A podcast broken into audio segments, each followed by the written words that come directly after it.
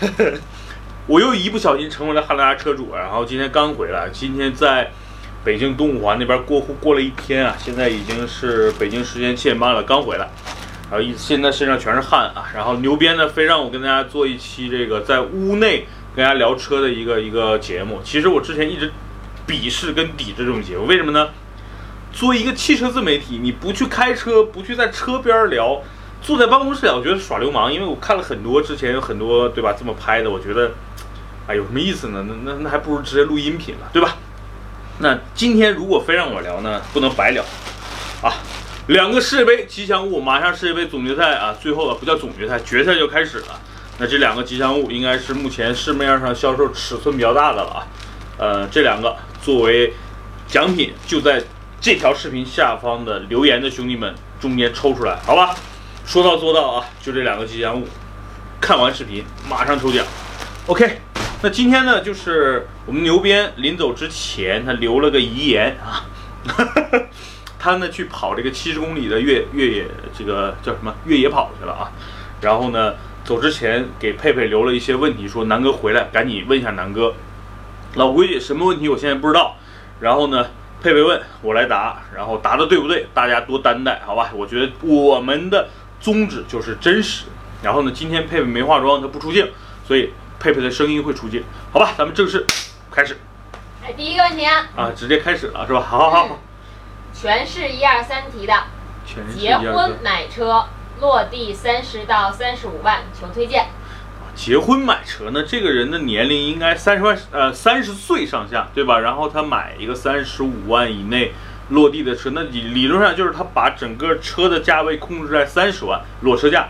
那其实我觉得选择太多了，因为我以后建议大家提问最好是能够提，哎，比如说南哥，我三十五万预算想买一台 SUV，是不是要七座等等的？我觉得你把问题范围缩小一点，这样的话。无论是回答还是参考，我觉得更有价值啊。那如果你回答问的这么泛泛，又要结婚啊，那我觉得，呃，那就泛泛的回答吧。SUV 先推荐汉兰达、锐界。为什么推荐这两个车？因为第一，我是汉兰达车主；第二，我特别喜欢锐界。哎，神经病吧，是吧？你又喜欢锐界，为什么买汉兰达？啊，这两个车其实闭着眼睛买，买哪个都行。为什么推荐你这两个车呢？因为刚结婚嘛，然后这个你们一年之内有可能要要个小孩子。如果说明年你们要带着小孩子、带着父母、带着双方父母出去玩的一个七座的汉兰达锐界，是一个特别好的一个选择，能够满足你基本上三到五年的一个日常用车的一个需求。所以我觉得汉兰达锐界在 SUV 里边比较推荐。如果你不需要五座，对吧？在三十五万以内呢，我觉得你可以买一下，呃，宝马的叉一啊，因为年轻人嘛，这个叉一的主要定位用户群还是这个年轻人，嗯。你也不妨可以等一等英菲尼迪的全新的 QS 五零，为什么啊？因为 QS 五零刚上市，目前市场上优惠几乎没有。如果你等个几个月，我估计有个两三万左右的一个优惠，入手一个 QS 五零也是不错的。啊，至于叉五或者是这个啊，错了啊。至于叉三跟新的 QL，目前的这个价格还是比较高的，三十五万是拿不下的。所以在这个级别里边的车，我推荐你是这个 QS 五零。好吧，那 SUV 我推荐完，那说说轿车。其实我能想到这个价位区间里边比较值得推荐的轿车呢，有两个，一个呢是 A4L 的四驱版本。为什么？因为年轻人嘛，开个奥迪，奥迪呢又有一个核心的 quattro。如果你买个带四驱版本的 A4L，我觉得挺合适的。目前运动版三十五万是肯定能够落地的啊，运动版四四驱运动版。然后呢，另外呢就是宝马三系了。目前宝马三系全国的一个优惠还挺大的，因为毕竟马上要换代了嘛。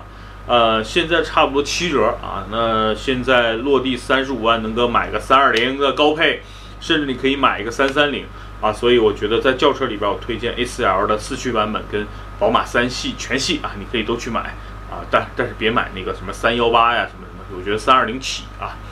那。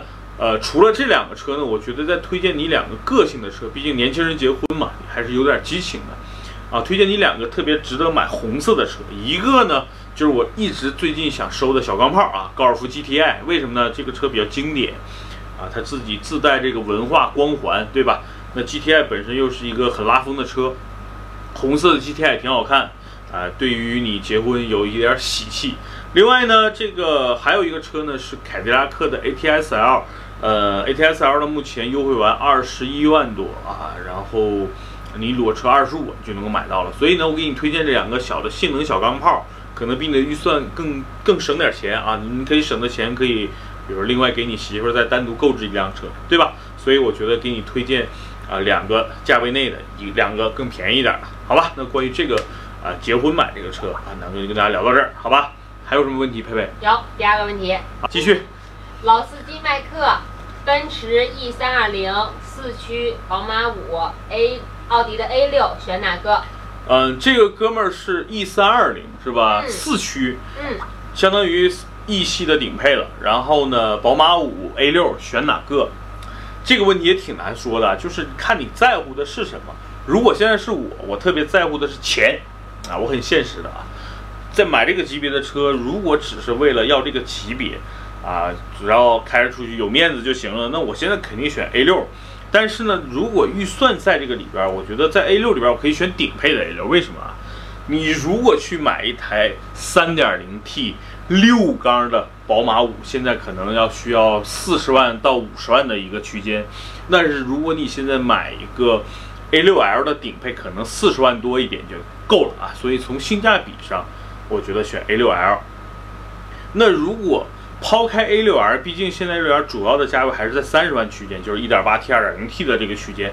呃，那在这三个车里边，我觉得我我抛开便宜这个价位啊，这三个车我可能更会选择宝马五。为什么？因为宝马五平台更新，也是一个全新的车型，操控也好，空间也好，内饰也好，各项功能它基本上就是一个小的七系嘛。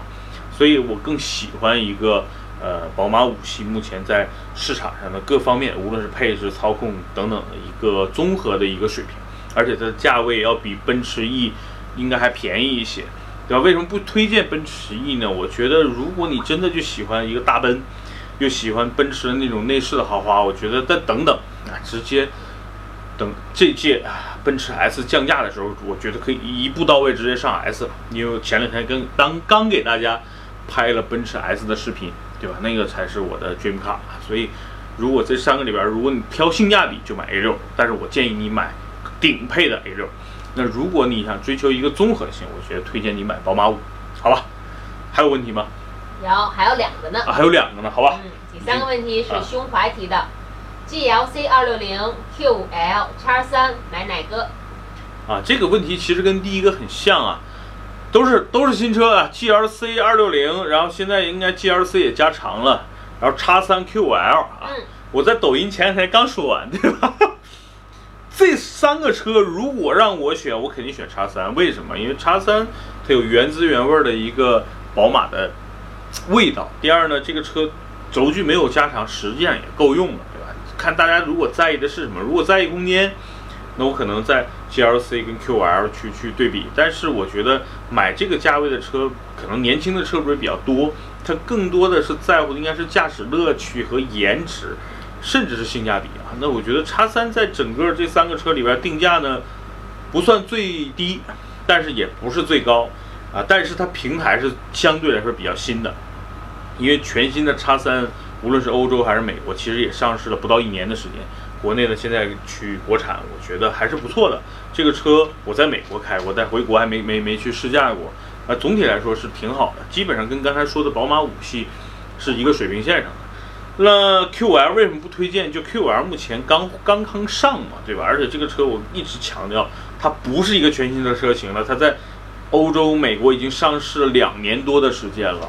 然后无论是内饰啊，还是它减配的，比如说变速箱。比如说减配的四驱系统，我觉得诚意是不够的啊。但是这个车也是值得买的，但是不是现在？一定要记住，QL 如果价格能够优惠五万块钱左右的时候，我觉得入手还是不错的。但是以目前的市场价，不值得购买。哇，但是至于 GLA，说错了，GLC。呃，首先呢，我对奔驰的目前这些 SUV 不太感冒，所以如果你就喜欢这个品牌，我觉得可以去买。如果你在乎的是，啊，综合吧，我觉得还是叉三更靠谱一点，因为我自己对 GLC 没有什么感觉，好吧，兄弟们，这个问题我就先回答，就是叉三跟 QL 之间，我会选叉三，好吧？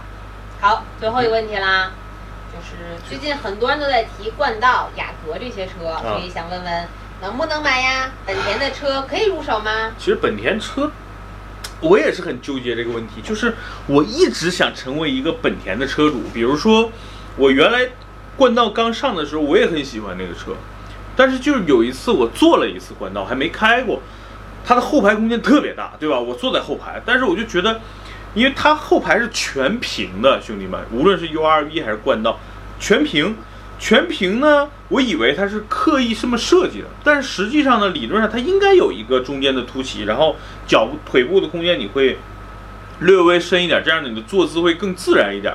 那个车的感觉就是有点感觉你的腿部空间特别难受，你是全在后排的，对吧？它有那么大的一个腿部空间，但是坐姿并不是很舒服，所以从就这一点，我就不太喜欢这个车。而且我在美国又体验了这个全新的啊飞行员，就是其实跟冠道一个平台，然后在美国主打的跟汉兰达一个级别的一个车型。那个车无论是颜值啊、空间啊、动力啊，可能还是我想要的。如果那个车能够引进国内的话，我可能马上就成为一台啊，成为一名本田的车主了啊。那冠道我个人不是很喜欢。那说说雅阁吧，雅阁这一代换代其实我很喜欢，因为我觉得以前老雅阁给人感觉无论是啊，第八代啊，第八点五代还是之前的那些，还是更适合中年人开，年轻人开雅阁还是不太适合，毕竟它整体的设计，包括内饰给人的感觉还是偏老气稳重一点。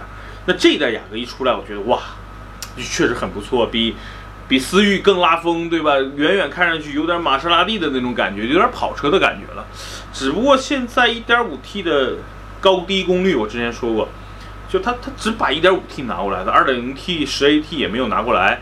呃，我个人觉得，如果你真的喜欢雅阁，喜欢雅雅阁的那个那个颜值跟现在的目前的内饰，我觉得可以等一等啊。你如果你又在乎操控的话，我觉得等等 2.0T 是不是会国产，或者是引入到中国，我觉得有可能是会的，对吧？所以我觉得可以等一等。1.5T 就算它好不好开，我觉得。